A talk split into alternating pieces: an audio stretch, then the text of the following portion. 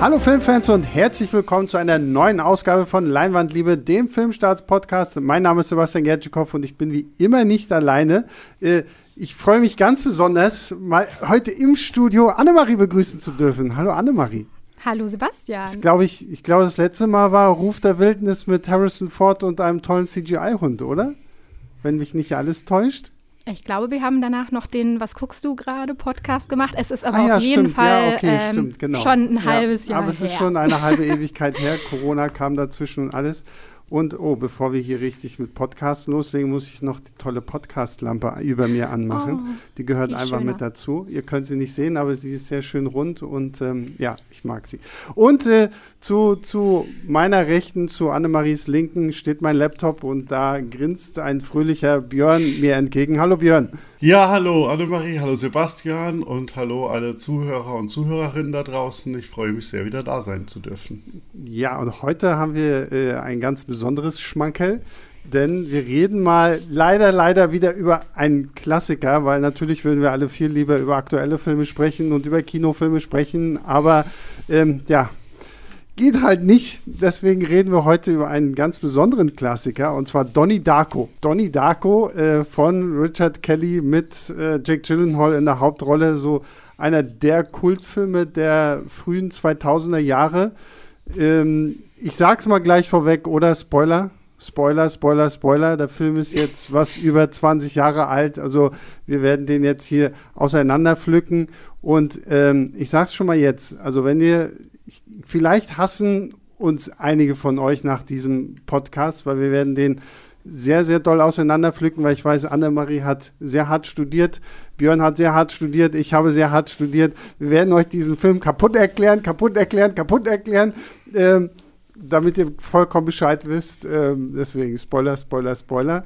Äh, ganz kurz vielleicht nochmal, äh, Annemarie, für alle, die nicht kennen, die sich diesen tollen Podcast aber trotzdem anhören wollen, worum geht's denn? So grob zusammengefasst in Donnie Darko. Ich wusste, dass du diese Frage an mich richten wirst und habe schon überlegt, wie würde ich den Film erklären und, und ähm, konnte mir gar nicht wirklich was zurechtlegen. Ähm, deswegen springe ich da einfach mal rein. Also im Grunde geht es um Donnie Darko. Er ist 16 Jahre alt, lebt äh, mit seiner Familie in einer amerikanischen Vorstadt. Äh, man erfährt gleich am Anfang des Films, dass er ähm, bei einer Psychologin in Behandlung ist und auch Medikamente nimmt.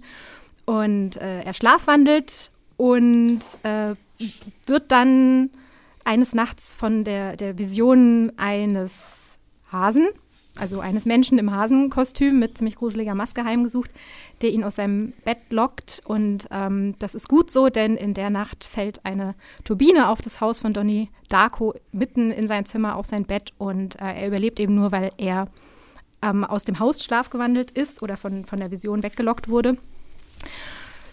Und ähm, ja, dann geht das im Grunde so weiter, dass er immer wieder diesen Hasen sieht, der ihn dann dazu anstiftet, ein paar äh, kriminelle Dinge zu machen. Und jetzt überlege ich, was ist da quasi irgendwie noch wichtig? Es geht das so Wichtige weiter. ist noch, dass 28 Tage, dann geht die Welt ja, unter, genau, ne? der Hase, sagte ihm danke ja- schön, genau. Sechs ja. Stunden, 42 Ja. Minuten und 12 Ja, Sekunden. genau. Ja. Ist, Björn, Björn hat Björn ganz liest das besonders ab. studiert. Und ähm, der Hase sagt ihm genau, die Welt geht unter und gibt ihm halt sowieso auch so ein paar einfach Informationen, Mhm. die äh, darauf hinweisen, dass der Hase eben mehr weiß. Der Hase heißt Frank übrigens. Mhm. Ähm, und ganz am Ende passiert quasi nochmal das, was am Anfang passiert ist. Und es Genau. passieren ganz viele schwurbelige Dinge. Und soll ich jetzt sagen, wie es endet? Nein, noch nicht. Okay, Nein, gut. noch nicht. Ja. Das ist ja erstmal nur, damit äh, alle da draußen so grob wissen, worum es geht. Wie gesagt, falls ihr ihn noch nicht gesehen habt, auch ein bisschen Schande, weil der Film ist jetzt schon 20 Jahre alt. Den, den muss man gesehen, oder? Ist das, das so ein Film, wo ihr sagen würdet, okay, den, den sollte man schon gesehen haben oder den muss man gesehen haben, Björn? Ja, also für mich ist einer der großen Klassiker und ich bin, also ich habe den damals auch ähm, hoch und runter geschaut, x-mal und wir sind ja jetzt wirklich also 20 Jahre her. Es war ein bisschen später, dass er dann regulär in Deutschland erschien, ähm, außerhalb des Fantasy Filmfests. Aber wir sind auch, das passt auch, finde ich, voll zu dem Film. Gut, dass wir diesen Podcast heute aufnehmen, denn wir nehmen ihn Wirklich, es ist perfekt für das 20-jährige Jubiläum, weil wir nehmen ihn drei Monate nach der Weltpremiere und drei Monate vor der Deutschlandpremiere auf. Ah, perfekt. also es ist haargenau, fast haargenau der Punkt dazwischen. 19. Januar war Weltpremiere, 21. Juli Deutschlandpremiere. Wir haben jetzt den 21. April, also viel besser kann man das Datum nicht dazwischen treffen. Das ist ähm, natürlich ja, vollkommen von uns gewollt worden. Also exakt, ne, ja, es ist ja, weil das passt ja auch zu diesem Film, so. ja, genau. um Zeit geht und Zeit so eine wichtige Rolle spielt. Ähm, ja, und ich finde auch, also jetzt natürlich ihn wieder ähm, geschaut in Vorbereitung auf den Podcast, auch noch mal im Director's Cut geschaut, den ich ein bisschen verdrängt hatte, weil ich den schon lange nicht mehr geschaut hatte. Ähm, und es ist, äh, für mich, es ist gerade kein perfekter Film, sondern ein Film mit vielen Fehlern, Ecken und Kanten, auch in der Kinofassung, aber halt ähm, ein Film, der mich einfach ungemein mitreißt und berührt und mhm. ähm, fasziniert. Ich sehe schon, Annemarie schnauft bei, bei der Erwähnung des Directors Cuts. Über, über den werden wir gleich noch sprechen ähm, weil ich finde den auch nicht so gelungen. Äh, ich, ich schnaufe mit dir, Annemarie. ähm, wie, wann hast du denn den Film das erste Mal gesehen? Hast du den auch irgendwie im Kino geguckt oder dann auf DVD oder wie bist du zu Donnie Darko gekommen? Also ich habe vor allem geschnauft, weil Björn den damals rauf und runter geguckt hat, was ich nicht habe. Also so. somit kann ich äh, ihm da wahrscheinlich nicht das Wasser reichen. Ich habe ihn damals einmal gesehen und hm. ähm, zwar, äh, der ist ja dann also 2001 kam er raus, 2003 kam er dann offiziell in Deutschland äh, ins Heimkino. Der hatte ja hier keinen, keinen regulären Kinostart. Und ich werde ihn Mitte der Nullerjahre in meiner Studienzeit hm. gesehen haben. Ich erinnere mich nicht genau an die Sichtung, also nicht unter welchen Umständen. Ich weiß nur, ich habe ihn da halt mal geschaut hm. und fand ihn gut. Okay. Das ist quasi so, ich fand ihn, ich fand ihn interessant, ich fand äh, ihn spannend. Ich fand ihn damals einfach, glaube ich, vor allem ähm, also dass, dass er so einen Sog entwickelt hat und ich mich gefragt habe, was, was passiert, also eben dieses durch die Einblendung, wie die, dass die Tage zu diesem prophezeiten Weltuntergang ablaufen mhm. und ähm, ja, die Atmosphäre, der Soundtrack, das ist für mich ein wichtiger Punkt gewesen, in der Zeit erst recht. Und ähm, habe den damals jetzt nicht tot analysiert, aber fand ihn gut. Mhm.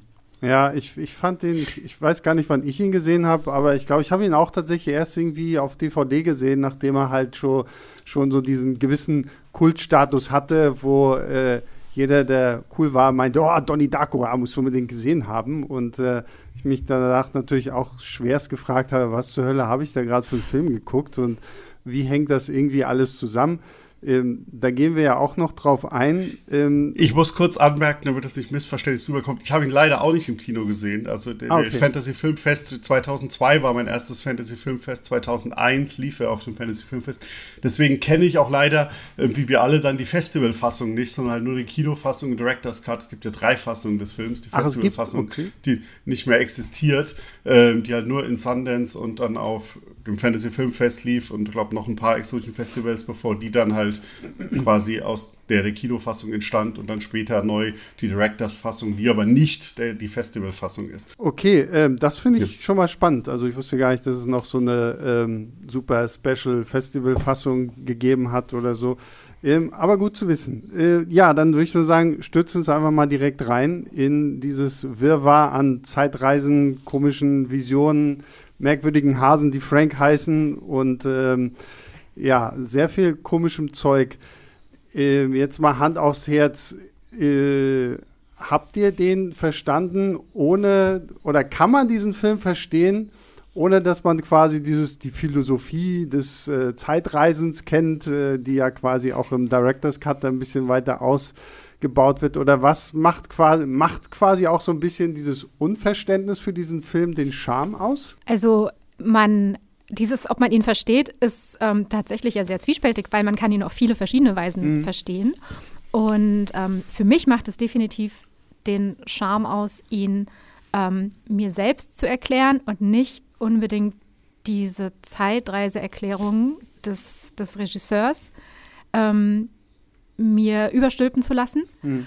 Und das ist eben auch eine Variante der Erklärung. Und ich habe es dann auch versucht nachzuvollziehen, was er meint. Und letztendlich glaube ich, ich habe es verstanden. Andererseits, wenn man so sagt, ja, ja, ich habe das Zeitreisen verstanden. Also nein, Zeitreisen gibt es mhm. natürlich nicht. Das heißt, die Erklärung zu verstehen, da gibt es auch Logiklöcher. Also so mhm. ganz ist es natürlich nicht, äh, funktioniert es natürlich nicht.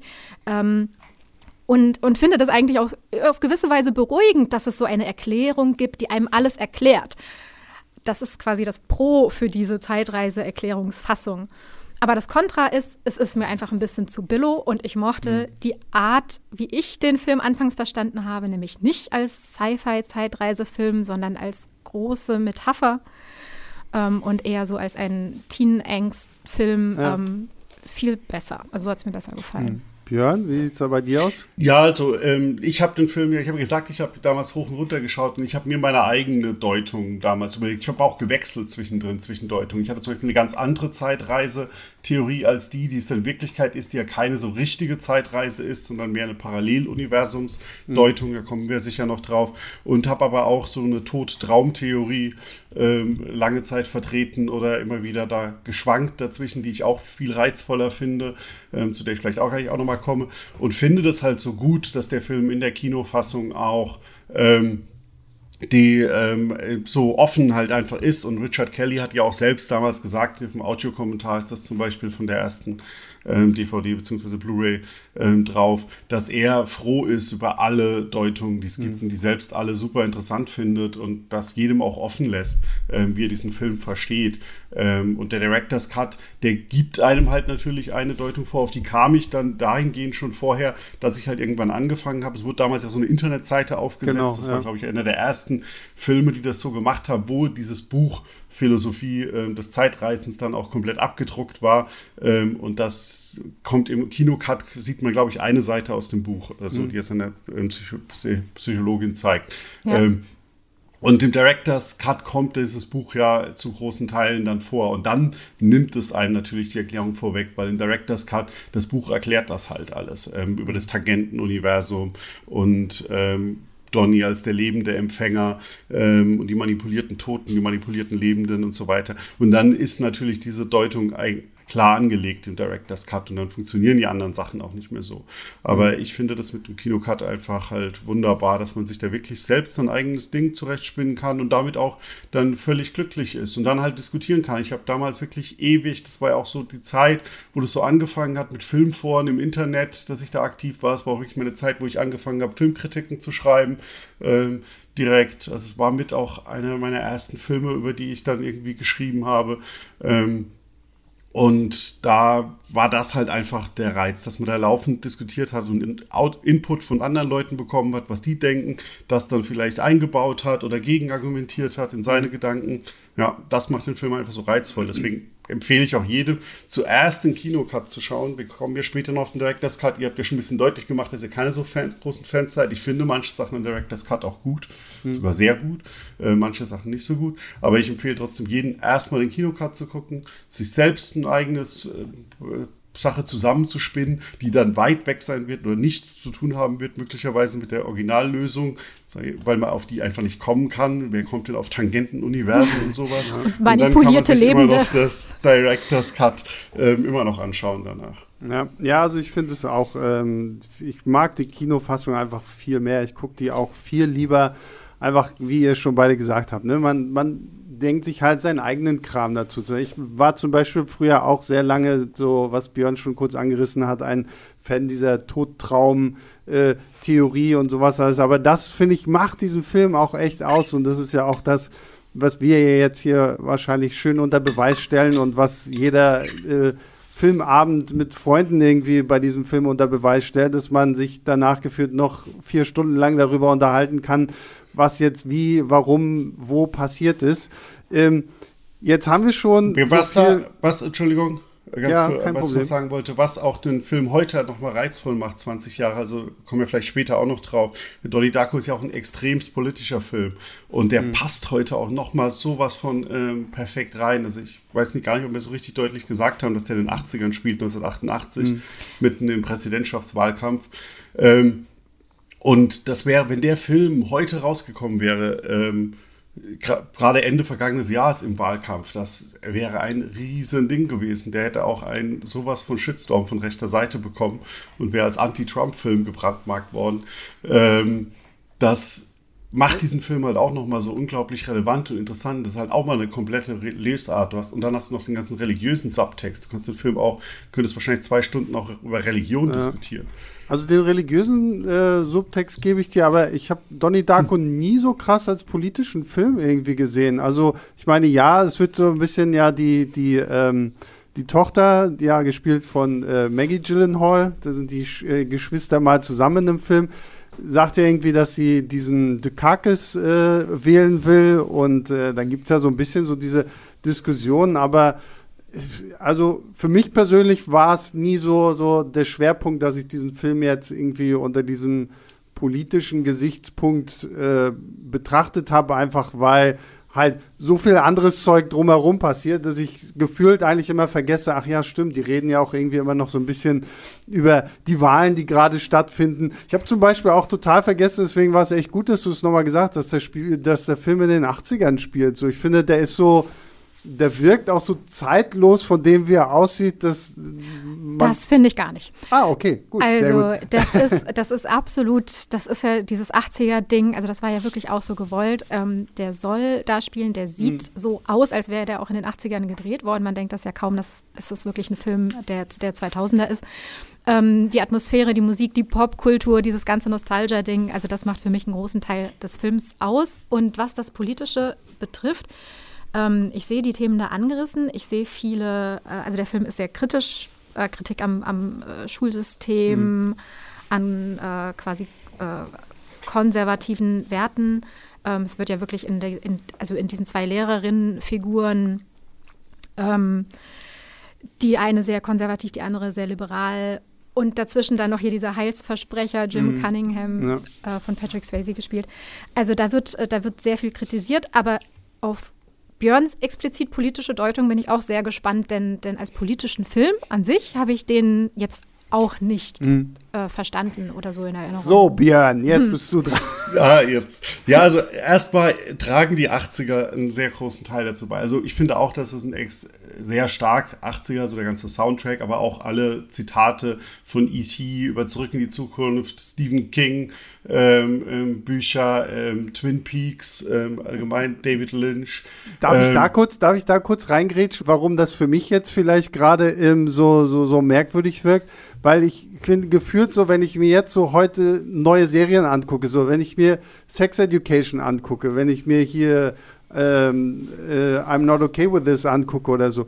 Die sehen immer aus, als wenn sie in den 80er Jahren spielen würden, sind es aber nie, obwohl sie halt auch immer irgendwie, sie sind halt in der Neuzeit, alle rennen mit Smartphones rum und so. Ich glaube, ich bin mittlerweile irgendwie schon so, so abgestumpft, dass irgendwie gefühlt alles aussehen muss wie in den 80er Jahren, aber teilweise gar nicht in den 80er Jahren spielt. Das ist, glaube ich, einfach nur so zur Erklärung, warum ich den so so, so anders mittlerweile sehe. Also ist mir jetzt gerade, ich habe ihn vorgestern nochmal geguckt, ähm, das ist mir halt so krass aufgefallen. Ja, dieser Look ist ja auch gerade so massiv angesagt. Also ja, generell klar, das ganze Nostalgia-Ding, ja. so Stranger Things. Ja. Ähm, also wenn du, also im Grunde ist Donnie Darko ein Film, den man sich jetzt, also wer, wer jetzt quasi äh, Teenager ist oder 20 mhm. ist und sich den jetzt anguckt, denkt halt, oh, das ist ja genau das, was, was jetzt genau, gerade irgendwie ja, heiß ja. ist. Das ist genau der coole Scheiß. Also die passende Zeit ja. eigentlich, um diesen Film sich okay, Björn, anzugucken. Aber ich habe dich unterbrochen. Ja, so. ja nur kein Ding. Äh, der, also, ähm, genau, also ich wollte äh, sagen, also genau, der Film ist vielleicht 20 Jahre seiner Zeit voraus gewesen mit dem 80er-Setting ähm, oder so.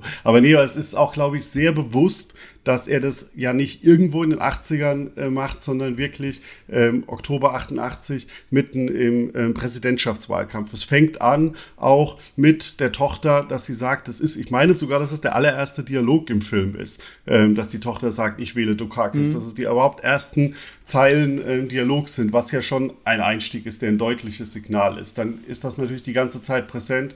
Der Vater ähm, ähm, überzeugt der Republikaner, ähm, macht, äh, schaut, die, ähm, schaut das äh, Präsidentschaftsduell zwischen, ähm, der Kandidatenduell zwischen Bush Senior und ähm, Dukakis, macht seine äh, Meinung deutlich. Und auch, man muss bedenken, das war damals der große Wahlkampf, der erste in den USA, ähm, wo wirklich dieses Schwarz-Weiß-Denken, Republikaner und Demokraten so kaum äh, kam die Zeit, weil Reagan war davor der Präsident. Reagan war ähm, Außenpolitik ganz klar schwarz-weiß. Es gibt ähm, alle, die, ähm, es gibt Antikommunisten und Kommunisten. Alle, die gegen mich sind, sind Kommunisten und die Demokraten sind Kommunisten. Ähm, und äh, dieses Schwarz-Weiß-Denken findet sich dann halt auch in dieser Lebenslinie wieder von dem Dings. Und diese äh, Kitty, diese Lehrerin, ist ja auch da. Für die ist das ganz klar. Nein, man kann das in zwei Begriffe alles einteilen. Mhm. Ähm, es gibt die eine, es gibt gut, es gibt den Hass und es gibt äh, die Angst ist es und es gibt ähm, gut die Liebe. Ähm, die beiden Sachen sind das. Ähm, das ist halt auch, ähm, also das, das soll alles meiner Meinung nach, und es macht auch nur, warum sollte er sonst wirklich genau in dieser Zeit spielen lassen? Ein Film, der auch noch in einem Wahlkampf entstanden ist, ähm, zwischen ähm, Bush Junior dann und Al Gore, der wiederum ähm, auch so ein Wahlkampf war, der so ein richtiges Lager, ähm, deutliches Lagerwahlkampf war, was man auch wieder jetzt heute hatte, ähm, letzter Wahlkampf, ähm, Trump gegen Biden, was halt auch nicht immer so stark war in der amerikanischen Geschichte. Ähm, es gibt da noch so andere Anspielungen in dem Film, zum Beispiel, dass diese Kitty sich ausgerechnet an einem so Nebendialog als Fan ähm, von Dan Quayle outet, der ähm, der Vizepräsident von Bush dann wurde und über den sich immer äh, lustig gemacht wurde, dass er so ungebildet und wenig intellektuell ist, weil er zum Beispiel das Wort Kartoffel nicht richtig schreiben konnte und ähm, der auch so ein der auch ähm, für seine missglückte Bildungspolitik, für die er dann ausgerechnet noch verantwortlich war, ähm, gemacht wurde. Und das Ganze, und eigentlich wollte er das sogar noch deutlicher machen, weil am Ende, ähm, wenn das mittlerweile, mittlerweile ja berühmt gewordene Coverversion von Madball läuft, sollte eigentlich ähm, der Song MLK von U2 ähm, gecovert werden, für den sie aber die Rechte nicht bekommen haben. Was ja auch MLK ähm, ist ähm, ein Song über Martin Luther King was halt noch mal ein starker politischer Song ist, was halt auch noch mal das Ganze verstärkt hätte. Also da steckt halt ähm, viel drin. Es ist nicht on the nose, dass du halt sagst, das, da muss ich jetzt lang gehen. Das macht halt diesen Film, finde ich, so interessant. Du kannst dich auf völlig andere Aspekte konzentrieren.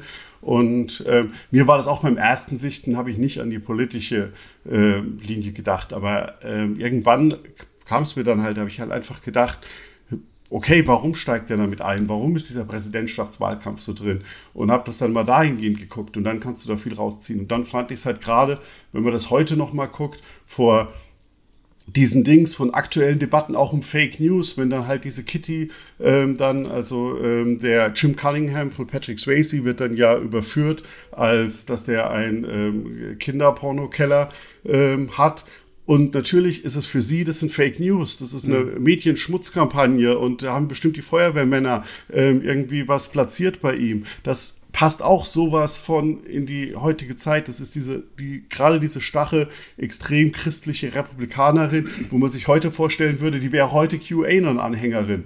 Ähm, die halt, ähm, natürlich kann das alles nicht stimmen und egal, was meinen Helden nachgewiesen wird und was die Leute sagen, natürlich glaube ich das Gegenteil weiterhin. Also in dahingehend ist der wirklich ähm, ähm, sehr ähm, ähm auf die, hatte diese politische Lesart eröffnet, der auch mit ähm, der Verbeugung ähm, vor, vor David Lynch. Ich habe vorhin, glaube ich, Twin Peaks in Versehen gesagt, ich meinte aber natürlich Blue Velvet.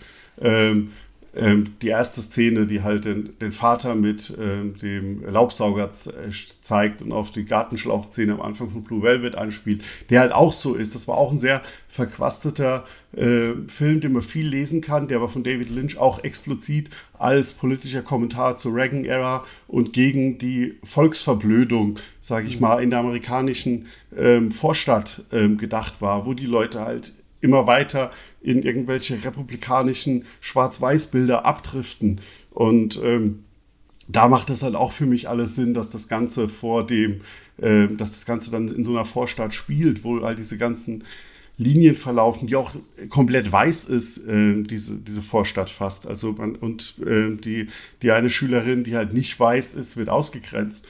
Ähm, das sind halt alles auch so äh, Sachen, die einfach dann noch auf den niederen Ebenen drinstecken. Ich hoffe, das war jetzt einigermaßen verständlich. Da hat der Björn jetzt ja eine ordentliche Ladung Knowledge gedroppt. ähm, aber finde ich sehr interessant, weil, wie gesagt, so unter diesen ganzen, also ich meine, die Aspekte sind mir auch alle so aufgefallen, aber ich habe sie tatsächlich nie so in diesen Kontext gebracht und somit haben wir auch unseren Lehrauftrag hier bei Leinwand lieber erfüllt. Politische Bildung von genau. Björn Becher. Lassen wir uns gerne über die anderen Theorien Ja, genau. ähm, und zwar, ich würde mal sagen, gehen wir doch tatsächlich, weil wir haben vorhin so viel über Tangenten, Universum und keine Ahnung was gesprochen und so die Theorien zu all dem. Ich würde mal sagen, wir stürzen uns mal rein so in diese ganze Leseart von, was passiert da jetzt eigentlich. Ähm, gehen vielleicht zum Anfang mal so ein bisschen darauf ein, was äh, Richard Kelly selbst sagt. Und das finde ich, auf der einen Seite finde ich es irgendwie ganz spannend, dass er tatsächlich daherkommt und sagt, okay, ich erkläre euch jetzt wirklich meinen Film. So, was ich ein bisschen blöd finde, muss ich einfach ganz ehrlich sagen, so, weil ich denke da mal gerne an Stanley Kubrick, wenn der immer gefragt wurde, ja, wo, worum geht's denn jetzt in 2001, äh, Odyssee im Weltall? Und er sagt halt, ja, was auch immer du dir dazu ausdenkst. Oder auch ein Denis Villeneuve, der ja zu, bei, bei Enemy, diesem sehr schrägen Film, auch mit Jake Gyllenhaal, ja sich auch äh, lange zurückgehalten hat, da überhaupt irgendwie zu sagen, ja, was bedeutet denn das? Weil ich finde, gerade das macht so eine Filme aus, dass du eben dir selber was dazu ausdenken musst, äh, deine eigene Fantasie spielen lassen musst, um irgendwie dahinter zu steigen. Worum könnte es denn jetzt gehen? Aber Björn hat es ja schon vorhin angedeutet, es gibt ja ein Buch, das im Film eine wichtige Rolle spielt, die Philosophie des Zeitreisens, nicht die Wissenschaft des Zeitreisens, sondern die Philosophie des Zeitreisens, ähm, die einhergeht auch mit einem Charakter namens Grandma Death, die ja vorher, was war, ich glaube, sie war vorher Nonne. Dann ist sie ja war Nonne und dann Lehrerin. Genau, weil dann ist ja irgendwas mit ihr passiert Ja. und äh, dann hat sie, ist sie halt Lehrerin geworden, hat dieses Buch geschrieben womit natürlich auch so ein bisschen angedeutet wird, okay, es gibt noch eine, Sto eine ähnliche Story wahrscheinlich, die Grandma Death irgendwie passiert ist und äh, womit Donny jetzt natürlich quasi dieses Buch hat. Und genau, wollen wir mal kurz so ein bisschen über diese merkwürdigen Theorien in diesem Buch sprechen? Weil ich weiß, Annemarie hat sich sehr viele Notizen gemacht und ist vorbereitet. Also ähm, ich denke, auch wenn das jetzt wahrscheinlich ein bisschen holprig wird, aber ich versuche das erstmal zu erklären, denn Mhm. wenn äh, jemand jetzt wirklich nur die Kinofassung gesehen hat und nicht ähm, auch diese begleitende Website zum Film besucht hat, die heute nicht mehr online ist, ähm, aber es gibt, also es gibt äh, andere Blogs, die, die die Sachen jetzt nochmal veröffentlicht Ja. haben und die Seiten aus dem Buch und die ganzen Screenshots von dieser Ich Seite. sag ganz kurz, ähm, ich packe einfach mal äh, in die Shownotes und in den Beschreibungstext einen Link zu einer Seite, auf der ich das irgendwie geguckt habe. Wie gesagt, es gibt tausend Wahrscheinlich Seiten, die, wo ich das jetzt auch ähm, mal wieder alles nachgelesen wo, wo das alles irgendwie auf Englisch, auf Deutsch irgendwie nochmal breit erklärt wurde. Da sieht man auch Screenshots von den einzelnen Seiten und so. Äh, packe ich einfach mal in die Shownotes, damit ihr das euch dann selber auch mal anschauen könnt. Weil wir werden es jetzt halt nur kurz zusammenfassen, aber zumindest habt ihr danach, glaube ich, trotzdem ein Verständnis dafür, was zumindest Richard Kelly meinte, worum es in diesem Film geht. Genau, ja, das dürfte sehr hilfreich sein mit dem Link. Ähm, ja, also wer halt eben äh, weder diese Seite kennt, noch den Director's Cut äh, gesehen hat, der, der kennt diese, diese Variante ja gar nicht. Der kennt diese ganzen Begriffe mit dem Tangentenuniversum und den Artefakten und äh, dem, dem lebenden Empfänger, der, der kennt die gar nicht. Der fragt sich dann halt jetzt wahrscheinlich, oh, worüber reden die Genau, da eigentlich? ja. Ich habe doch diesen Film gesehen und Ja. warum zur Hölle weiß ich das irgendwie alles nicht? Ähm, also ich versuche es äh, kurz zu erklären. Äh, und möchte auch aber vorweg schicken, dass ich das nicht unbedingt so sehe, dass das äh, Richard äh, Kellys, also des Regisseurs, ähm, Erklärung ist, also so im Sinne von wegen Erklärbär, sondern es ist eigentlich dann ein ganz anderer Film mit diesen Zusatzinformationen. Also einer, der halt eben wirklich ähm, Sachen, also I- Informationen gibt und, und, und, und äh, Theorien aufstellt, auf die man vielleicht auf eine andere Art jetzt kommt, wenn man die Kinofassung gesehen hat, aber halt nicht so klar in diesem Sinne. Also manipulierte Tote habe ich mir vorher ohne diese Zusatzinformationen nicht selber ausdenken können. Ja. So, also am Anfang, wenn die Turbine auf das Haus stürzt, ähm, die nämlich quasi durch ein Wurmloch gekommen ist, ähm, wird ein Tangentenuniversum eröffnet. Also die Realität spaltet sich auf in die Primärrealität äh, und ähm, dieses Tangentenuniversum, in dem der Film dann ab da spielt. Und äh, das ist extrem instabil, dieses Tangentenuniversum. Es wird in 28 Tagen in sich zusammenbrechen. Und äh, wenn es das tut, besteht die Gefahr, dass ein schwarzes Loch entsteht, das dann auch das äh, Primäruniversum zerstört. Also quasi die Welt geht unter. Und äh, das kann aber verhindert werden und das kann nur einer verhindern und das ist der, ich muss immer gucken, der lebende Empfänger. Also diesen Begriff finde ich wirklich schwierig. Also ich habe immer so der Auserwählte irgendwie so im Kopf und ich muss dann immer so, ah, der Empfänger, okay, der Empfänger von was? Ich weiß es nicht. Und wer hat den ausgewählt? Das wird auch alles nicht erklärt. Äh, und äh, also in dieser Philosophie des Zeitreisens, in diesem Buch. Es steht in der Zeitreisen, Entschuldigung, steht im Buch drin, niemand weiß, Ich wollt's und doch Empfänger sagen. Nimm es mir nicht vorweg, Björn.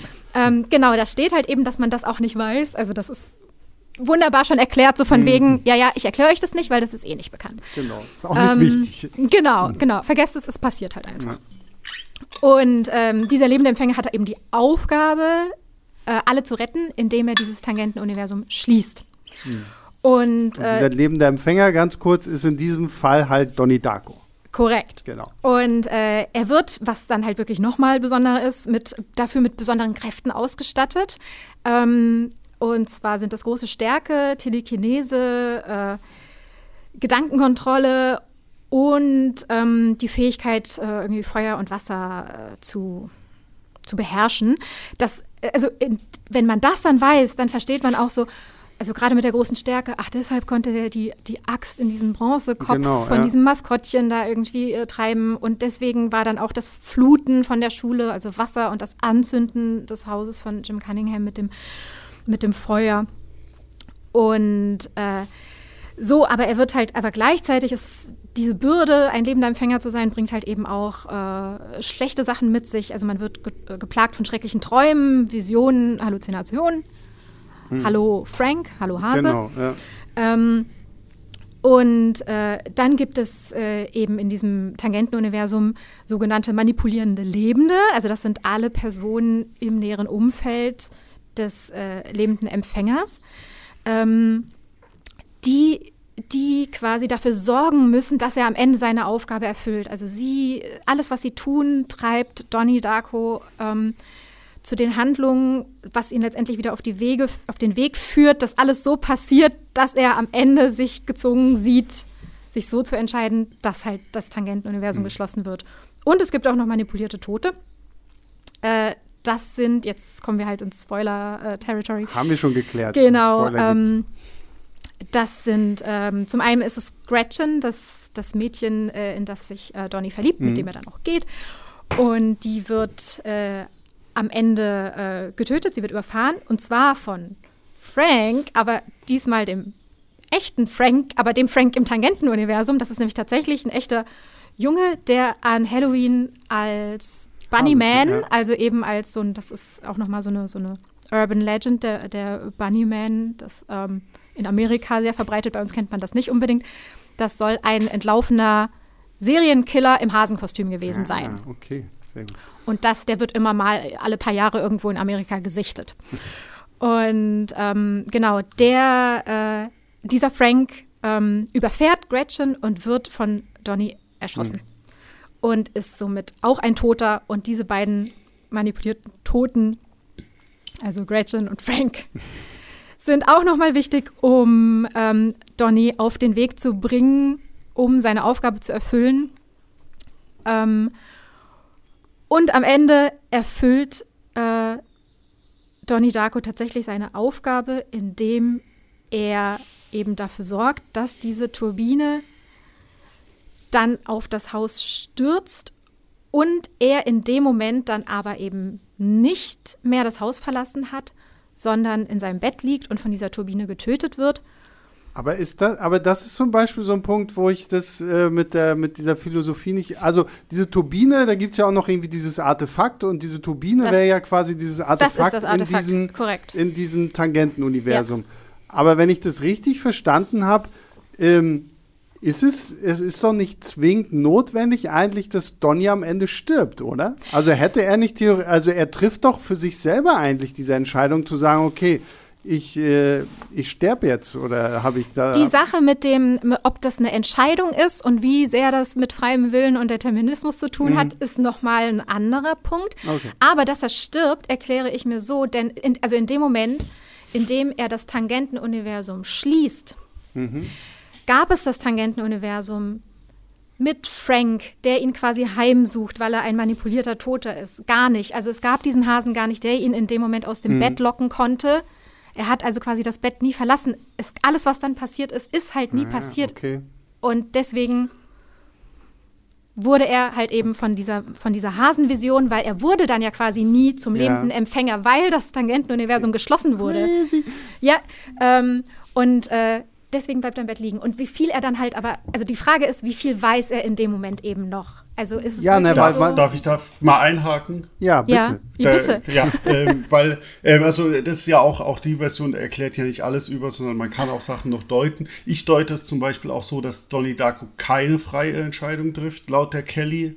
Ähm, Mhm. Dings. So verstehe ich auch das Buch, weil das Buch heißt, sind ja die manipulierten Toten. Genau. Es wird gesagt, dass sie Donnie in eine Falle stellen, es kommt der Begriff Trap vor und dass ihm nichts mehr anderes übrig bleibt. Da steht auch der Receiver, the living receiver is left with no choice um, but to use the fourth dimension to send the artifact back in time. So, also verstehe ich es klar, dass es, dass er in der, und das ist auch ein bisschen, was mich stört an der Sache, dass er da null freie Entscheidung trifft, sondern dass er halt manipuliert wird, ihm wird eine Falle gestellt und er opfert sich damit auch nicht, ähm, sondern er er muss das Ding halt einfach in dem Moment ähm, ähm, zurückschicken und dann, wie Annemarie gerade erklärt hat, dadurch, dass er damals nicht ähm, ähm, den Hasen hatte, der ihn rausgeholt hat, ähm, stirbt er dann. Und das fehlt halt ein bisschen, diese ja. ganze Korrekt. Opfersache für mich. Also so sehe ich das auch, weil es wurde halt dann eben viel ähm, ja dann darüber geschrieben, von wegen er entscheidet sich, um die anderen zu retten und die ganze Welt zu retten, zu sterben. Und das, deswegen meinte ich vorhin, also diese Frage nach freier Wille und Determinismus ist da tatsächlich dann auch nochmal offen, weil so, ich sehe es halt genauso, wie Björn es gesehen hat. Ähm, das war alles vorherbestimmt. Er hatte keine andere Wahl. Es musste quasi immer in dieser Schleife enden.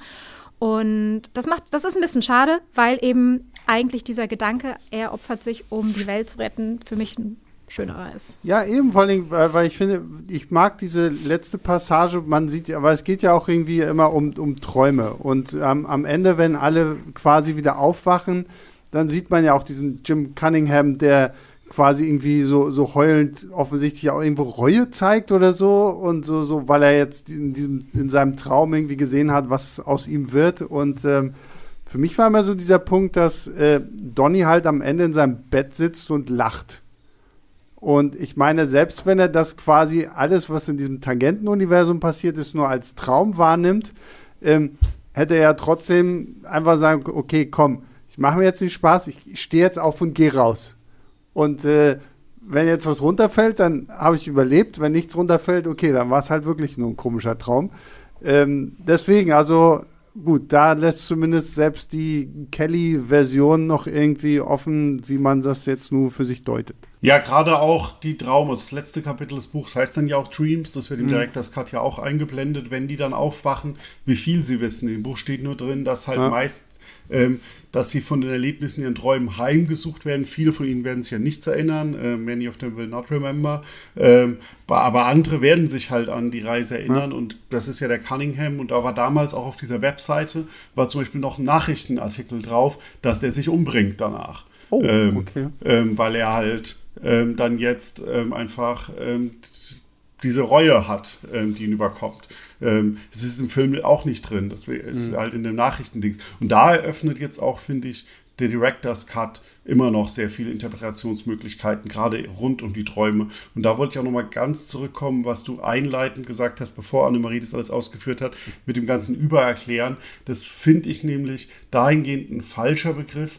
Ähm, Allerdings, dass man ja bedenken muss, es war ursprünglich, war Kellys Vision ja, der hat sich das ja ausgedacht und das war diese Geschichte mit diesem Buch. Und in seiner Fassung war das auch immer drin.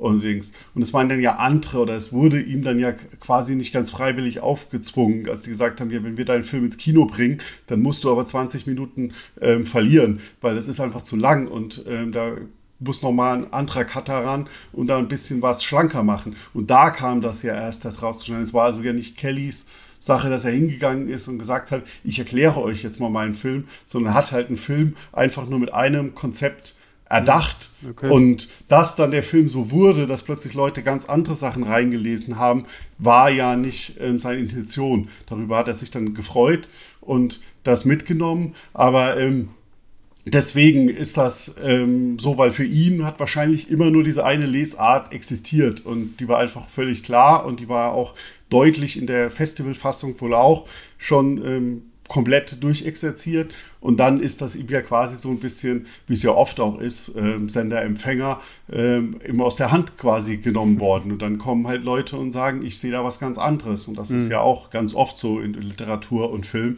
dass Leute von außen sagen, ist mir egal, was der ursprüngliche Autor oder die ursprüngliche Autorin sich da gedacht hat, ähm, ich sehe da was anderes drin. Ja, genau, das meinte ich halt ähm, vorhin hm. auch, als ich gesagt habe, ähm, dass, dass ich das gar nicht als eine Erklärung von ihm sehe, sondern eben, das ist ein, das ist sein Film. Hm. Das war ursprünglich ja. halt eben sein Drehbuch. Das war dann halt dann, also würde ich nur diese Variante kennen, würde ich das immer als diesen Sci-Fi-Film sehen mit hm. diesem, mit diesem Konstrukt eines Tangentenuniversums, was sich halt einfach dieser ähm, Drehbuchautor und Regisseur ausgedacht hat. Ähm, das ist aber einfach ein komplett anderer Film als dann in der, in der hm. Kinofassung. Und, ja, dann ist ja eigentlich schon fast wieder erstaunlich, wie, wie dieser, dieser Nicht-Directors Cut ja dann doch noch mal was ganz anderes daraus macht. Ne? Der, finde ich, zumindest auch den Zuschauer mehr fordert. Was ich ja auch irgendwo interessant finde. Ich meine, so, wenn, wenn du sagst, Björn, dass es halt wirklich so, der Director's Cut ja wirklich so die ursprüngliche äh, Vision war, wo man ja immer so gedacht hat, so, okay, ja, okay, da wird halt mehr von diesem ganzen Konzept erklärt. Das muss doch eigentlich für, den, für die Zuschauer leichter sein, auch wenn der Film dadurch länger wird, dass man sich trotzdem dafür entschieden hat zu sagen, okay, wir kürzen den und machen ihn verschwurbelter, als er eigentlich ursprünglich ja. gewesen ist. Ähm, ist ja auch irgendwo eine, eine faszinierende Entwicklung, weil ich, ich, weiß gar nicht, ob, vielleicht hätte man sich letztendlich gar nicht so krass viel über diesen Film unterhalten, wenn wir von Anfang an direkt diese ganze Erklärung mit lebender Empfänger und weil das hat ja echt so dann wirklich so sehr religiöse, Fantasy-artige äh, Anmaßungen, die, die der erste, die, die, die normale Kinofassung ja so gar nicht äh, inne hat. Ähm, ja, ja, definitiv. Also es ist ja, ähm, also genau die, die, religiöse Sache zum Beispiel, also das Philosophie beginnt ja auch mit in, in Gottes Gnaden ähm, das Buch und mhm. ähm, dankt erstmal allen Schwestern, die geholfen haben. Ähm, das ist da natürlich auch nochmal ähm, stärker. Allgemein, man weiß halt natürlich nicht 100%, wie der Film angenommen worden wäre und vielleicht wenn der Director's Cut erschienen wäre oder die Festivalfassung, die ja auch nicht voll seine Vision ist, seine eigentliche Vision konnte er nicht umsetzen. Also Budget war zu knapp, er hat halt ganz viele Musikrechte nicht bekommen, die er haben wollte. Ähm, und aber ich glaube halt, und wenn man auch ein bisschen so die weitere Karriere von Richard Kelly ähm, sich anschaut, es war halt vielleicht hilfreich, dass da halt jemand kam und gesagt hat, wir setzen da mal nochmal einen richtig erfahrenen Cutter ran und mhm. ähm, haben sie dann auch, mir fällt der Name jetzt gerade nicht ein, aber sie haben dann so einen Cutter angesessen, der wirklich so kein visionärer Typ ist, den man kennt, aber so ein richtig solider Handwerker, der halt auch in großen Hollywood-Produktionen im Team ähm, schon mitgearbeitet hat bei vielen Sachen und es einfach, der halt einfach gesagt hat, hier, ich mache ein paar Sachen ein bisschen schlanker, erzählter und das funktioniert dann halt halt auch besser, auch jenseits und dann mussten die Deutungen halt so ein bisschen rausfallen. Äh, ähm, und der kann damit ja auch leben. Also Richard Kelly hat ja auch nie gesagt, er lehnt die, die Kinofassung ja nicht ab. Deswegen Director's Cut ist ja auch ein Begriff, gegen den er sich persönlich wehrt, weil er sagt, das war nicht seine Idee, das Director's Cut zu nennen, sondern das wollte halt der Verleih dann. Deswegen ist das anders als ein Fall als jetzt gerade aktuell irgendwie bei Justice League oder sowas, wo man sagt, das eine ist nicht die Vision, sondern er hat ja auch an der Kinofassung mitgewirkt und dann kam vielleicht ja ihm auch irgendwann im Prozess in diesen mehreren Monaten nach der Weltpremiere und den Festivalpremieren, als klar war, wenn der Film ins Kino kommt, muss er verändert werden, weil er zum Beispiel auch Musikrechte halt einfach nicht hatte, die im Festivalfassung noch drin sind, aber halt nicht, die hat er nur für Festivalaufführung gesichert und nicht für äh, weltweite Kino- und DVD-Auswertung. Ähm, deswegen ähm, weiß man ja nicht 100% genau, wer jetzt welche Entscheidung gefällt hat, was rauszukürzen und wo einen Schnitt zu machen. Aber ich denke, das war halt vielleicht ein gutes Beispiel auch, wie wichtig Teamarbeit beim Film ist, dass da halt einfach Leute waren, die ihm auch gesagt haben, hey, mach die Szene doch ein bisschen schlanker oder vielleicht auch gesagt haben, hey, lass es doch ein bisschen offener mit der Deutung. Warum brauchen wir das Buch da drin? Das ist doch mysteriös, lass es doch lieber ein bisschen mysteriöser. Ja, ich bin, ich bin auch bei Richard Kelly immer so, ich weiß immer gar nicht, ob man ihn, ähm, kann man ihn einen One-Hit-Wonder nennen? Ich habe immer so gef das Gefühl, auch alles, was er so nach Donnie Darko gemacht hat, ähm, ist ja, also zum Beispiel dieses Southland Tales von 2006, ist ja auch, also ich, ich kenne Leute, die finden den großartig, aber Leute, die halt auch sagen, das ist der größte weiß ich nicht, drei Stunden Scheiß, den sie jemals in ihrem Leben gesehen haben. Äh, ja, bei, bei Southland Tales ist halt zumindest der Unterschied, da ist klar, das ist halt nicht seine Vision, sondern der Film wurde ihm weggenommen. Und dann haben sie halt, wurde er ohne seine Beteiligung ah, okay. zusammengekürzt. Ja. Also deswegen ähm, ist es da halt schwierig, weil wir, ich finde den schrecklichen der Version, die es gibt, aber das, also der Dings, das ist halt da wirklich nicht äh, mehr sein Ding. Ja, und dieser ja. The Box von 2009, glaube ich, oder so, der ist ja auch eher wird ja auch eher kritisch beäugt. Deswegen habe ich immer so das Gefühl, okay, Donnie Darko ist schon so sein Baby und äh, da wird wahrscheinlich nicht mal so groß viel noch zu kommen, oder? Ähm, ich denke auch, ich glaube, deswegen ist er auch so scharf drauf, da jetzt halt quasi noch die Fortsetzung zu machen, ja. worüber der, also nicht die Fortsetzung, nicht S. Darko, sondern halt eben tatsächlich noch einen, seinen Donnie Darko 2, wo er jetzt gerade erst im Januar dieses Jahres ja ähm, drüber gesprochen hat in Interviews und gesagt hat, ja, ja, er arbeitet dran und da wird schon ganz viel Arbeit gemacht und er arbeitet am Drehbuch und äh, äh James Cameron hat ihm gesagt, der, der hat äh, seine ja. Ideen sich angehört und gelesen und findet er super und er soll unbedingt weitermachen. Und äh, da hält er sich schon so ein bisschen halt im Gespräch mit diesem inzwischen 20 Jahre alten Hit. Ähm, dass, dass da nochmal was von ihm kommt und dass er da irgendwie nochmal dran anschließen will, halt an dieses Meisterwerk. Also ich bin sehr gespannt, ob dieser Donnie Darko 2 von äh, Richard Kelly kommt und ja. was ja, uns da dann Problem erwartet. Ist halt auch ja, genau, mit der Formulierung ein bisschen One-Hit-Wonder. Der Film war halt ja gerade kein Hit. ähm, also zumindest in, in, kommerzieller Hinsicht. Das hat halt natürlich auch viel äh, schwierig gemacht. Der Film ist ja ähm, an den Kinokassen ein bisschen untergegangen, weil der auch einfach ähm, zur falschen Zeit kam. Der kam ja kurz nach den Anschlägen auf den 11. September raus. Dann waren halt so Themen wie Schulmassaker in den USA sehr präsent.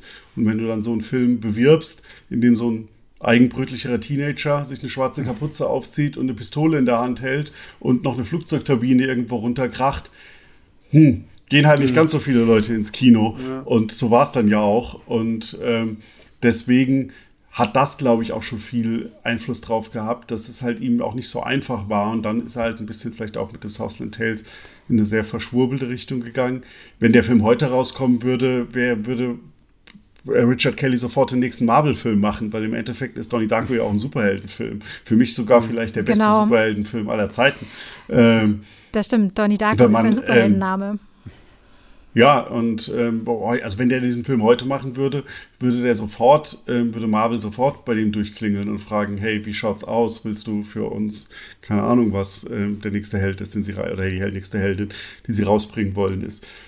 Ähm, Deswegen ist es schwierig, immer zu sagen, wie wäre seine Karriere auch anders verlaufen, wenn Donnie Darko ein Hit geworden wäre, wenn Southland Tales vielleicht ein Hit geworden wäre, wäre der vielleicht heute irgendwie ähm, ein super beschäftigter Regisseur. Aber so ist es halt schwierig. Und wenn du dann vielleicht noch ein bisschen eigenbrötlicher wirst und dann sagst, ich will unbedingt meine künstlerische Vision durchsetzen. Und es war ja auch bei ihm von Anfang an. Also deswegen hat Donnie Darko ja auch, war so schwierig auf die Beine zu bringen, weil er völlig ohne Erfahrung und irgendwas gesagt hat, nee, ich habe da dieses geile Drehbuch und das wollen, wollten viele haben, aber ich bestehe darauf, das selbst zu verfilmen. Und da haben alle gesagt, nee, hast du einen Vogel, wir geben dir doch keine Millionen, wenn du hier null vorzuweisen kannst aus irgendwie so einem popligen Kurzfilm, bis halt True Barrymore kam und gesagt hat, hey, wow, das haut mich um, hier sind viereinhalb Millionen, so viel kann ich auftreiben, mach damit was. Das Minimum, was er für den Film gebraucht hat.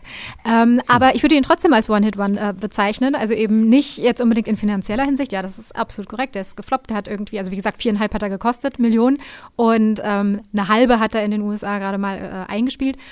Ähm, und ja, 2001, also äh, nach dem 11. September rauszukommen und dann da ein Flugzeug klar. abstürzen zu lassen, ähm, natürlich alles super unglücklich äh, gelaufen, aber er hat sich dann halt eben, also der Film tatsächlich zu einem zu einem Geheimtipp, zu einem gehypten Indie-Film, zu einem und inzwischen halt einfach wirklich zu einem Kultfilm, zu einem Klassiker, zu einem ähm, von vielen Magazinen als äh, einer der besten Filme aller Zeiten entwickelt. Also das ist was, ja. was, was er sich, also Richard Kelly, den man so als Regisseur halt jetzt nicht wirklich äh, mhm. kennt, aber definitiv auf die Fahne schreiben kann. Also einen Film geschaffen ja, zu haben, ja.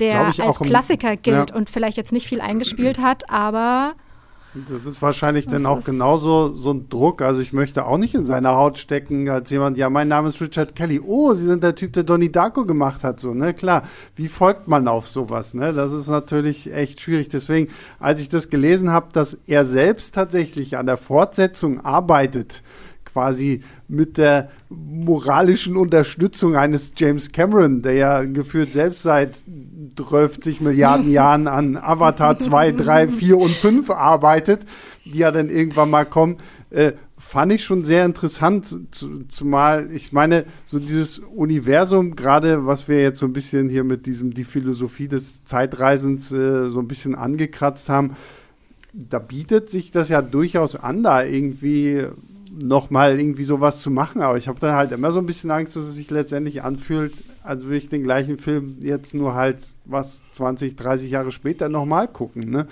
Also ja, da, und es, es, baut halt dann definitiv auf dieser ganzen Tangentensache auf. Ja, das genau. Würde ja. mich eigentlich mhm. mal interessieren, weil wir ja vorhin das nur kurz angerissen haben, dass wir alle den Film ähm, anders empfunden haben oder als, ja, also, dass genau. keiner von uns ja. jetzt gesagt hat, oh klar, das ist Tangentenuniversum mhm. und so geht's. Wie habt ihr den Film denn damals? Was war denn eure persönliche Theorie? Ja, da wollte ich jetzt nämlich auch nochmal drauf kommen, weil mhm. wir haben ja so viel darüber gesprochen.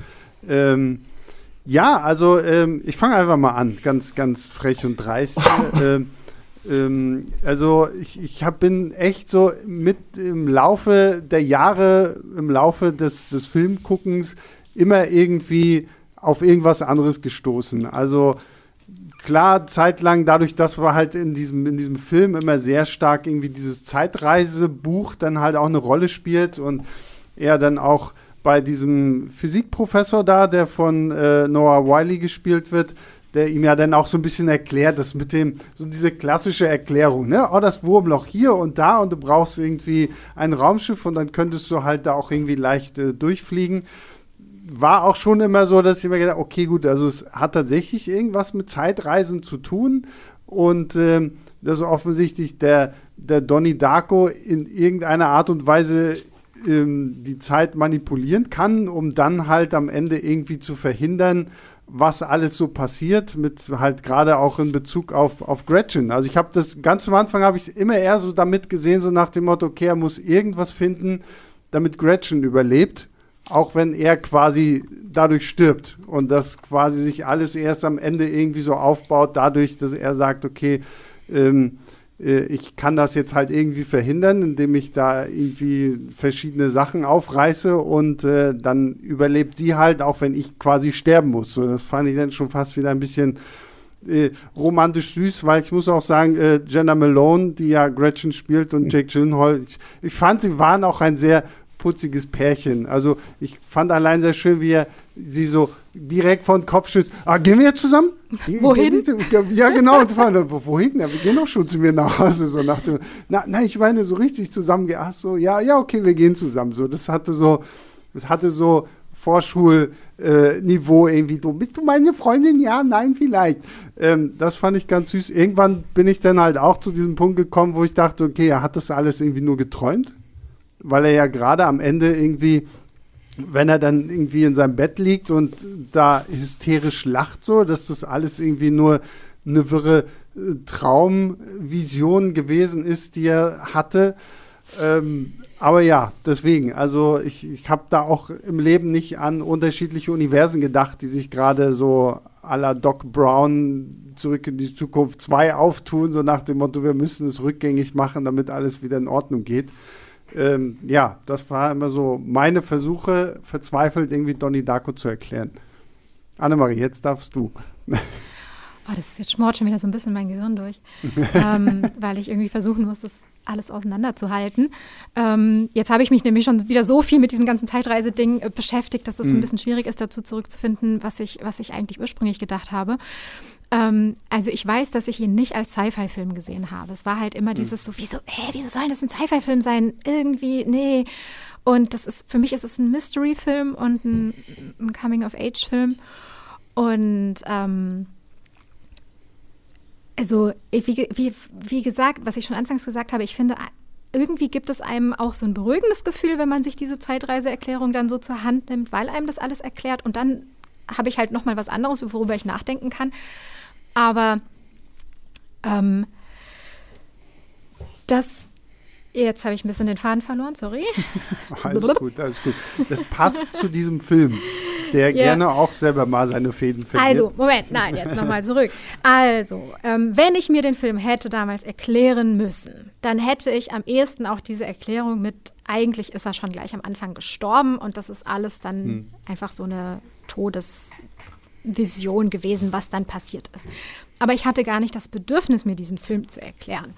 Ich oh, habe ihn halt gut. einfach nur ähm, erlebt ja. als, als das, was ich da erlebe und wie Donnie Darko die Welt erlebt und ähm, was er was er ähm, was er fühlt und was er für Probleme hat. Also für mich ist das ein Film über Angst. Mhm. Also für mich geht es da nicht um Zeitreisen und Sci-Fi und abstürzende Turbinen, sondern äh, für mich geht es da um ähm, um Metaphern über, über Angst vor dem Alleinsein. Ein Riesenthema. Jedes mhm. Lebewesen stirbt für sich allein, was Grandma Death, äh, die ja eigentlich Roberta Sparrow heißt, ihm da ins, ins Ohr flüstert. Und, ähm, und das zieht sich dann dadurch seine, dein, seine Therapiestunden.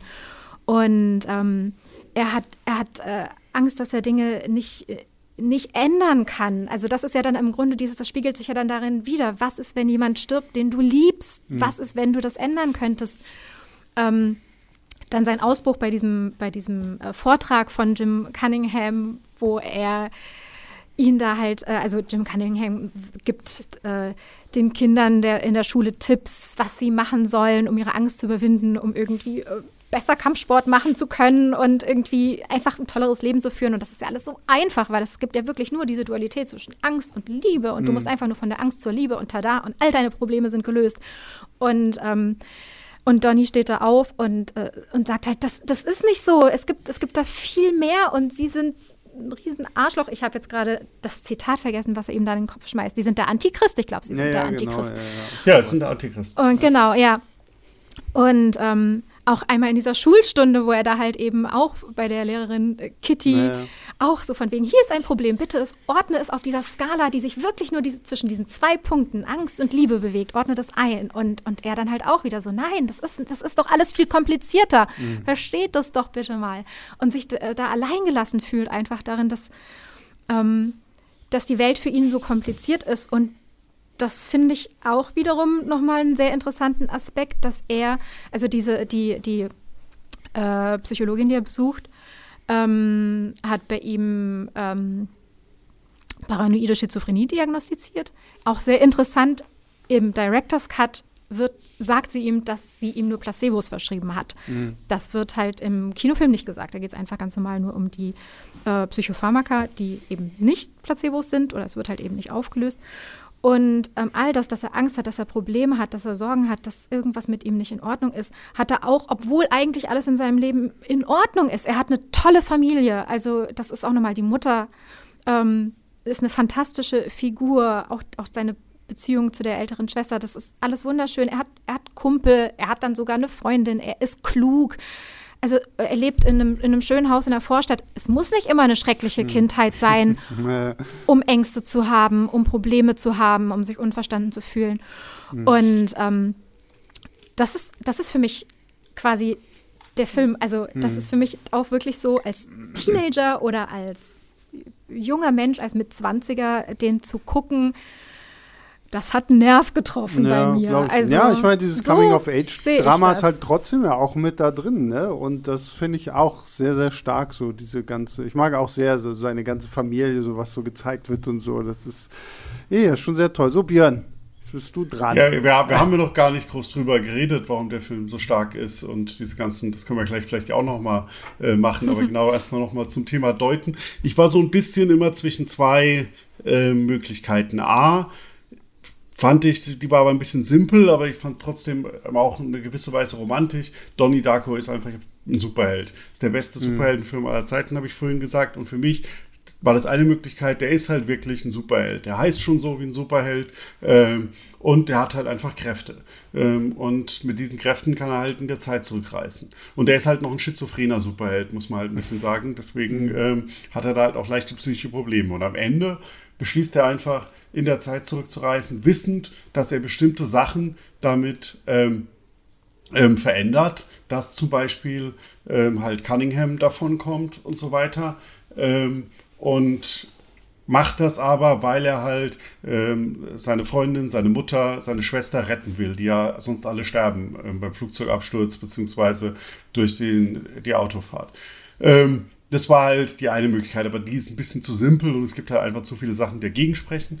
Und die andere war ein bisschen diese Todtraumtheorie, also die ihr auch ja so ein bisschen jetzt ähnlich erwähnt habt. Also in dem Moment, wo er eben, wo das Flug, die Turbine ins Zimmer kracht, stirbt er und ist quasi so auf dem Weg ins Totenreich, fantasiert er sich das zusammen. Und da mhm. funktionieren für mich einige Szenen immer noch am besten. Zum Beispiel die erste Szene, wo er ähm, Jenna Malones ähm, Figur ähm, Gretchen ähm, kennenlernt, ist ja, ähm, dass die Lehrerin von True Barrymore, über die man übrigens auch nochmal einen ganzen Podcast schwärmen könnte, weil die ist einfach super, ähm, ja, das, die ja völlig out of character handelt.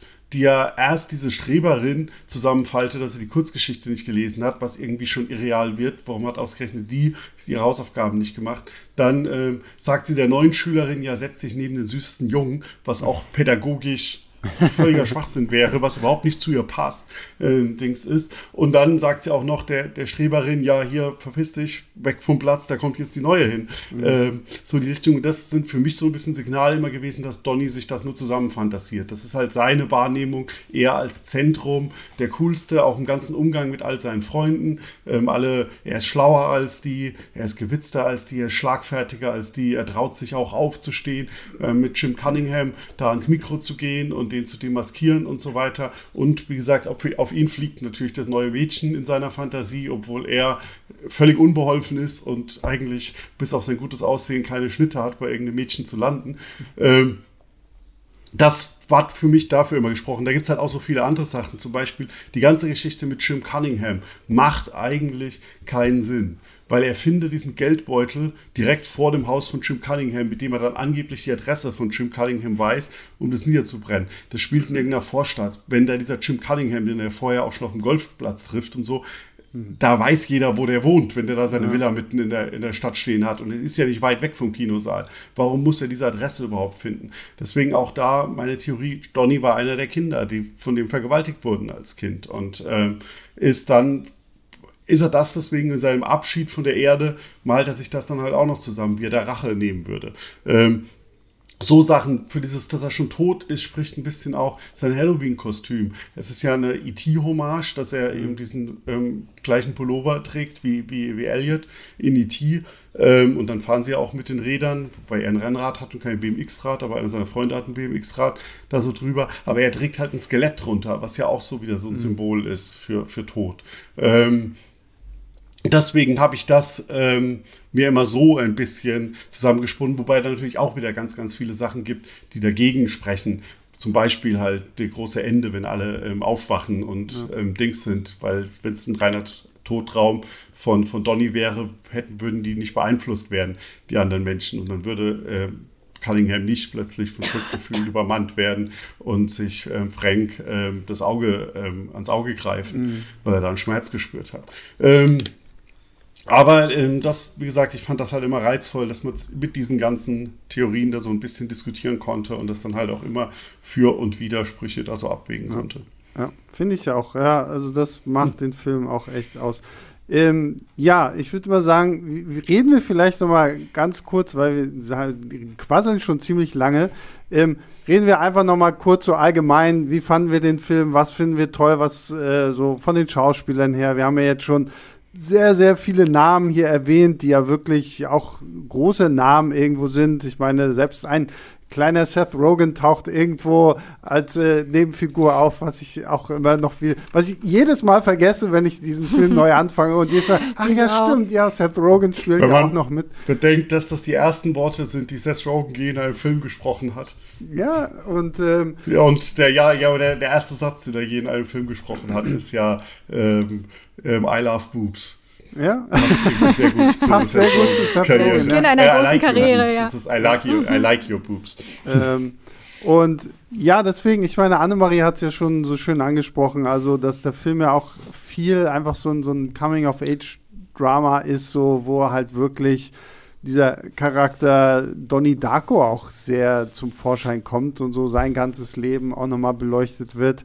Ähm, deswegen einfach nur nochmal kurz so, so ein bisschen was, äh, würde ich sagen, reden wir nochmal so ein bisschen, was macht diesen Film abseits von dem Ganzen, wir reden jetzt noch drei Stunden weiter darüber, ist Donnie Darko tot oder nicht. Was macht ihn noch so toll? Annemarie. Ähm, du hast vorhin den Soundtrack ja, schon angesprochen. Der Soundtrack. Deswegen, also ich glaube, ich habe ähm, schon relativ viel äh, dazu aber gesagt, warum ich den Film so gut finde oder beziehungsweise was es ist, was mich da anspricht. Mhm. Also dass es eben so eine, so, eine, so eine Charakterstudie ist und so ein Psychogramm. Und ähm, dass es dazu einlädt, sich eben tatsächlich diese Deutungen dann halt einfach selbst zu finden. Also sei es jetzt eben äh, Todestraum, sei es Zeitreisen, Tangentenuniversum ähm, oder Superhelden-Theorie. Ähm, also einfach ein bisschen drumherum zu spinnen, aber letztendlich einfach diesem, diesen Typ mit, mit seinen Problemen ähm, zu folgen und einfach auch diese Atmosphäre des Films zu genießen. Also diese Spannung, ähm, dieses Nostalgiegefühl, dieses Eintauchen wirklich in, in, in eine Welt, ähm, die, der man vielleicht ein bisschen hinterher trauert. Es wird immer so, die 80er werden immer so dargestellt, mhm. als halt dieses äh, Zeitalter. Ach, alles war noch schön. So war es natürlich nicht. Aber der, der fantastische Soundtrack, also das ist für mich, ähm, ist Donnie Darko eben auch dieser typische Indie-Film. Nicht nur im Sinne von Independent Cinema, sondern halt einfach für alle, die auf Indie-Musik äh, gestanden mhm. haben. Also ich war ein Indie-Mädchen. weiß nicht, ob man mich jetzt noch so bezeichnen kann in die Frau, keine Ahnung, aber halt wirklich so in meinem Studium in den Nullerjahren mit den Songs halt wirklich hier ähm, von, von, äh, von Joy Division auf jeden Fall äh, sowieso der große Hit, dann halt Mad World in der schönen ähm, Neufassung. Echo and the Bunny Man, The Killing Moon, halt wirklich am Anfang ist einer meiner Lieblingssongs. Under the Milky Way von The Church. Ähm, das sind halt, also das sind Hits, die ich gar nicht mal so sehr als Soundtrack von Donnie Darko sehe, sondern einfach so auch wirklich auf meinen Mixtapes damals hatte. Mhm. Ähm, da hat es einfach bei mir einen Nerv getroffen. Also das mag jetzt wahnsinnig unintellektuell wirken, weil ich jetzt halt nicht über Physik und äh, Politik dabei nachgedacht habe. Haben ähm, wir doch schon davor gemacht. Das ist okay. Jetzt, jetzt darf man auch äh, ganz normal reden. aber also diese, und dann die Schauspieler halt einfach, Jake Gyllenhaal, ähm, und, und Donnie Darko, also äh, äh, ich weiß nicht, hat Björn das gesagt, dass nur sein gutes Aussehen äh, vielleicht ein Punkt gewesen wäre, um mit ihm zu gehen? Nein, ich wäre total mit diesem Typen ja. gegangen, weil das halt eben so der quirky Guy ist und verschwurbelt und ähm, so, ne, du bist komisch, oh sorry, nee, das ist ein Kompliment und mhm. sowas. Also dieser Dialog ist da ja auch drin. Und ähm, das hat einen Nerv getroffen. Es war, als ich ihn jetzt vorgestern gesehen habe, natürlich ein anderes anschauen, als halt in dieser Zeit, wo er mich eben auch nochmal auf so einer ganz persönlichen mhm. Ebene so angesprochen hat. Ähm, aber das ist das, was halt für mich so die Faszination, ja. Faszination des Films ausmacht.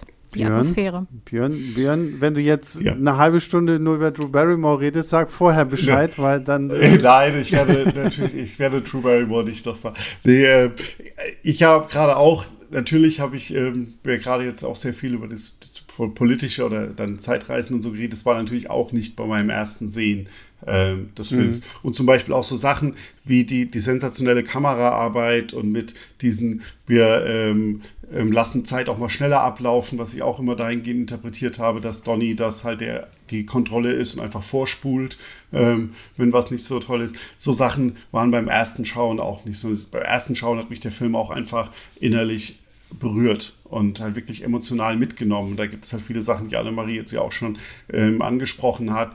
Ähm, dieses, äh, die, diese Figur, dieses einfach, da konnte man sich reinversetzen. Ähm, die, ähm, der, der ganze Soundtrack, der einfach mitreißend ist. Ich habe den damals hoch und runter gehört. Mad World, die Coverversion, war damals, ja, die habe ich so oft gehört, bevor sie dann irgendwann über durchgenudelt wurde, weil sie dann ja einige Zeit äh, danach dann in die Hitparaden kam und dann plötzlich jetzt mittlerweile in jeder Werbung gefühlt benutzt wird.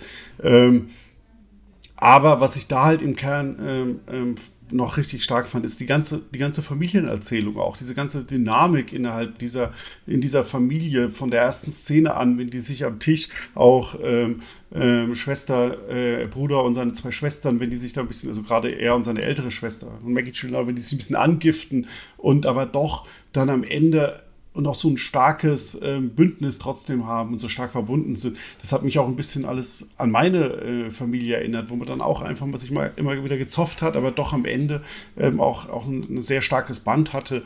Ähm, und dann kommt man natürlich auch, auch die, die ganzen großartigen Schauspieler und so. Aber wie, wie gesagt, ich fand immer diesen ganzen emotionalen Kern, der, der Film ist der, der, ist romantisch, der ist, der, ist, der ist mitreißend, der ist, der ist dramatisch, der ist auch super, super traurig und aber auch super, super lustig. Ähm, das war für mich immer das, was Donnie Darko ähm, im Kern ausgezeichnet hat. Und dann ist man erst irgendwann eingestiegen drauf und hat gesagt, okay, wie kann man den noch sehen und was kann man alles reinterpretieren. Ja, ja, dem kann ich eigentlich nichts mehr hinzufügen. Außer, dass ich immer wieder toll fand, das fand ich auch jetzt noch toll, wie gut er es eigentlich schafft, diese zig verschiedenen Charaktere ja auch wirklich einzuführen. Aber klar, wir haben den Schwerpunkt auf Donnie Darko, aber ähm, alles im Hintergrund wird ja auch wahnsinnig belebt und man hat wirklich so das Gefühl, dass du selbst die kleinsten Charaktere da irgendwie gut verstehst, seien es die Lehrer, die Eltern, ähm, auch die, ich habe jetzt leider ihren Namen vergessen, Björn, du hattest sie kurz erwähnt, die ähm, das eine Mädchen, was die ganze Zeit immer so gemobbt wird. So, auch, auch sie hat ja irgendwo eine sehr traurige Geschichte. So, sie himmelt ja auch so ein bisschen Donnie Darko so im Geheimen an, so wenn, wenn dann irgendwie sein Buch mal aus, aus ihrer Tasche fällt und sowas alles. Ähm, also ich fand gerade auch so die, die, die, ganzen Nebencharaktere, die, die spielen alle so gut damit rein, dass sich wirklich auch einfach so eine tolle Geschichte entwickelt, die man halt wirklich immer und immer wieder gucken kann, selbst wenn man es nur guckt für die für dieses Charakterdrama und nicht unbedingt, um jetzt noch mehr zu verstehen, was ist jetzt eigentlich mit dem lebenden Empfänger und den Tangenten und keine Ahnung was. Ja, aber da auch, wo du das sagst, alleine schon wie dieser Fake-One-Shot, sage ich mal, da, da, durch die Schulflore irgendwie alle irgendwie vorstellt. Ja. Ähm, wenn du halt schon mhm. so direkt mitbekommst, die neue Schülerin, die ankommt, das Mädel, das ein bisschen gänzelt wird, die, die, die beiden ähm, die beiden ähm, Jerks, äh, die beiden Arschlöcher, ähm, Seth Rogen und sein Kumpel, dann auch die Lehrerschaft, wenn du halt siehst, wie dieser, äh, wie die äh, Sportlehrerin dem Rektor den Lebensguru vorstellt, wie die anderen beiden, Noah Wiley und Drew Barrymore, die, die fortschrittlichen Lehrer, den Kopf schütteln und wo du auch im ganzen Gesicht schon lesen kannst, wie viel die davon halten, dass jetzt dieser Guru da an der Schule sein Unwesen treiben darf. Ähm, all diese Sachen, da steckt ja auch, mhm. also das macht er ja wirklich in so einer ein, zwei Minuten langen ähm, Kamerafahrt, ähm, ich glaube nicht mal so lang, ähm, wo du so viel schon eigentlich erfährst über die Figuren, die du da zum ersten Mal zum großen Teil erst siehst. Ich finde es gerade sehr lustig, dass wir wirklich ähm, über eine Stunde über die ganzen Deutungen, über, mhm. über das Zeitreisen, über Interpretation und alles geredet haben und dann am Ende feststellen, dass das, was uns doch an dem Film am meisten gefällt, ist, ähm, ihn einfach zu erleben und ja. emotional berührt zu werden. Aber das zeigt doch eigentlich wieder, was für ein toller Film Donnie Darko doch ist. Ne? So, wir können uns noch drei Stunden über Zeitreisetheorien unterhalten und äh, am Ende kommen wir trotzdem irgendwie dazu zu sagen, ja, okay, es ist halt einfach ein wunderschönes äh, menschliches Erlebnis, was man mit diesem Film hat. Und da, finde ich, kommt auch der viel gescholtene Director's Cut auch noch mal rein, weil der das in einzelnen Szenen sogar verbessert. Mhm. Ähm, also gerade die Beziehung von Donny und seiner Familie. Es gibt ja wirklich nochmal ein sehr schönes Gespräch, das er mit seinem Vater hat, der ihn so bestärkt, hey, ähm, nein, Junge, du bist, ich mag, äh, du bist genau so, wie du bist, bist du richtig, weil ähm, du bist halt einfach äh, auch schlauer als die Leute um dich rum und das ist alles gut. Und auch, ähm, was ich halt sehr rührend finde, im, in der Kinoversion kann er sich nur von seiner älteren Schwester verabschieden. Der, der gibt ja noch so einen Kuss auf die Stirn, bevor er beschließt oder halt nicht beschließt, ähm, dass er ähm, Sterben muss. Aber in ähm, dem Director's Cut kann er sich auch noch von seiner Mutter und seiner kleinen Schwester so richtig verabschieden, ähm, in dem Moment schon wissend, ähm, was, was passieren wird. Und auch ähm, die Beziehung zu seiner Lehrerin, also mehr True Barrymore-Szenen sind, tun jedem Film gut. Aber Ach, ähm, er hat es doch geschafft, sie nochmal zu erwähnen. ja, sie hat, sie, hat, sie hat ja ganz, ganz viele Momente mehr in der, im, im, Director's Cut, den sie auf die sie dann sehr uneitel ähm, ähm, verzichtet hat, weil es halt mhm. dem, dem, Tempo des Films insgesamt gut tut, dass die Szenen fehlen. Aber andererseits zeigen diese Szenen auch nochmal, wie sehr, wie sie da gegen Windmühlen kämpft, wie sehr sie mit dieser anderen Lehrerin, äh, dieser ignoranten Sportlehrerin aneinander gerät oder wie sie auch den Schülern dann sagt, ja okay, das Buch ist jetzt äh, verboten, aber da hat jemand in der lokalen Buchhandlung schon mal 20 Exemplare bereitgelegt, vielleicht will ja jemand vorbeigehen, so in die Richtung. Und dann natürlich auch, äh, dass sie halt Watership Down dann halt äh, stattdessen äh, zeigt ähm, und liest. Ähm, das sind natürlich Momente, die aber alle auf dieses, auf diesen Drama-Aspekt eigentlich nochmal so richtig einzahlen und das verstärken. Deswegen finde ich den Director's Cut nicht nur schlechter. Das ist richtig. Also das ist deswegen der Director's Cut ist jetzt quasi ähm, nicht schlecht oder nicht schlechter. Also all die Punkte, äh, die Björn da angesprochen hat, ergänzen tatsächlich die Story ähm, und halt eben diese ganzen Beziehungen ähm, der Kinofassung nochmal sehr gut. Sie geben aber halt einfach halt diese, diese Zeitreise-Erklärung oder diese Tangentenuniversum-Erklärung so viel deutlicher hm. mit. Das ist eher so der Punkt, den ja. ich an dem Director's ja, Cut genau. schelte. Genau. Aber weil Björn jetzt noch Drew Barrymore angesprochen hat, dann. muss ich jetzt nochmal hier, falls ihr für die nächste Party, sollte sie denn mal kommen, noch ein bisschen äh, was zum Angeben braucht. Wisst ihr denn, wer der Linguist ist, der äh, gesagt hat, Cellar Door, also Kellertür, ist das schönste Wort im Englischen? Nein, jetzt kommt. Sie sagt nämlich tatsächlich nur ein Linguist ja. äh, in dem Film. Das war Tolkien. What? Und da schließt sich der Kreis zu der Herr der Ringe. Also, wow, sehr cool. Wollte es nur nochmal cool. angemerkt ja. haben. Ähm, ja, ich glaube, da sind wir. Nach, oder habt ihr noch irgendwas, was ihr dringend zu Donnie Darko loswerden müsst? Ich glaube, wir haben, glaube ich, jetzt alles gesagt, was man irgendwie hätte sagen können. Ich habe euch da draußen versprochen, nach diesem Podcast, ähm, zumindest wisst, versteht ihr jetzt Richard Kellys äh, Version davon, aber ihr könnt sie natürlich äh, trotzdem komplett ignorieren und euren eigenen Käse da rein interpretieren. Ähm, habt ihr noch irgendwie was, Björn, Annemarie? Oder? Ich glaube, wir haben, wir haben so viele Sachen noch, noch nicht annähernd angerissen, ja. aber da kommen, wir, da kommen wir nicht hin. Wir haben über so viele äh, Figuren noch gar nicht geredet, über die Psychiaterin und äh, über so, wir könnten jedes, über jedes Musikstück noch mal reden. Aber ich glaube, wir haben so die wichtigsten Sachen und sehr, sehr viel ja. äh, geredet. Wir haben auch noch nicht über das tolle Kino-Double-Feature geredet, aber ja. ähm, ich glaube, ähm, das ist, dass wir sehr, sehr wir, viel. Wir also wollen ich den, möchte wir nichts mehr, was ich unbedingt loswerden möchte. Genau. Wir wollen den Leuten, die den hm. Film jetzt noch nicht gesehen haben, die nach diesem Podcast jetzt aber heiß drauf sind, wollen wir ja nicht vorenthalten, was es da noch auch so für schöne kleiste, kleine ähm, Evil Dead Easter Eggs so, zu finden gibt und sowas alles. Also ähm, ein bisschen sollte den Film da draußen ja auch nochmal neu für euch entdecken. Vielleicht haben wir ein bisschen dabei mitgeholfen, dass ihr sagt, oh, cool, jetzt gucke ich mir den am Wochenende nochmal an. Betrachtet ist, wie Björn ja vorhin schon gesagt hat, als äh, Jubiläum. Also ich meine 20 Jahre. Wir sind ja noch in der Spanne vom, was meintest du, Björn, 19. Januar bis irgendwann im Juni, Juli oder so?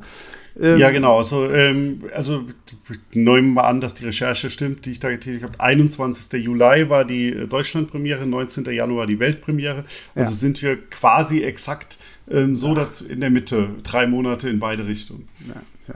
Das sind, das Jetzt bei Aufnahme die, und die, auch. Völlige Absicht. Die Zufälle, die äh, wir natürlich als Absicht verkaufen. Alles ist ähm, vorbestimmt. Genau. Wir hatten keine freie Willen. Wir, haben das, genau. wir mussten das machen. Ich frage mich jetzt nur, wer von uns ist äh, der lebende Empfänger und wer sind die Manipulierenden. Aber das ist vielleicht ein Thema für ein, ein anderes Mal.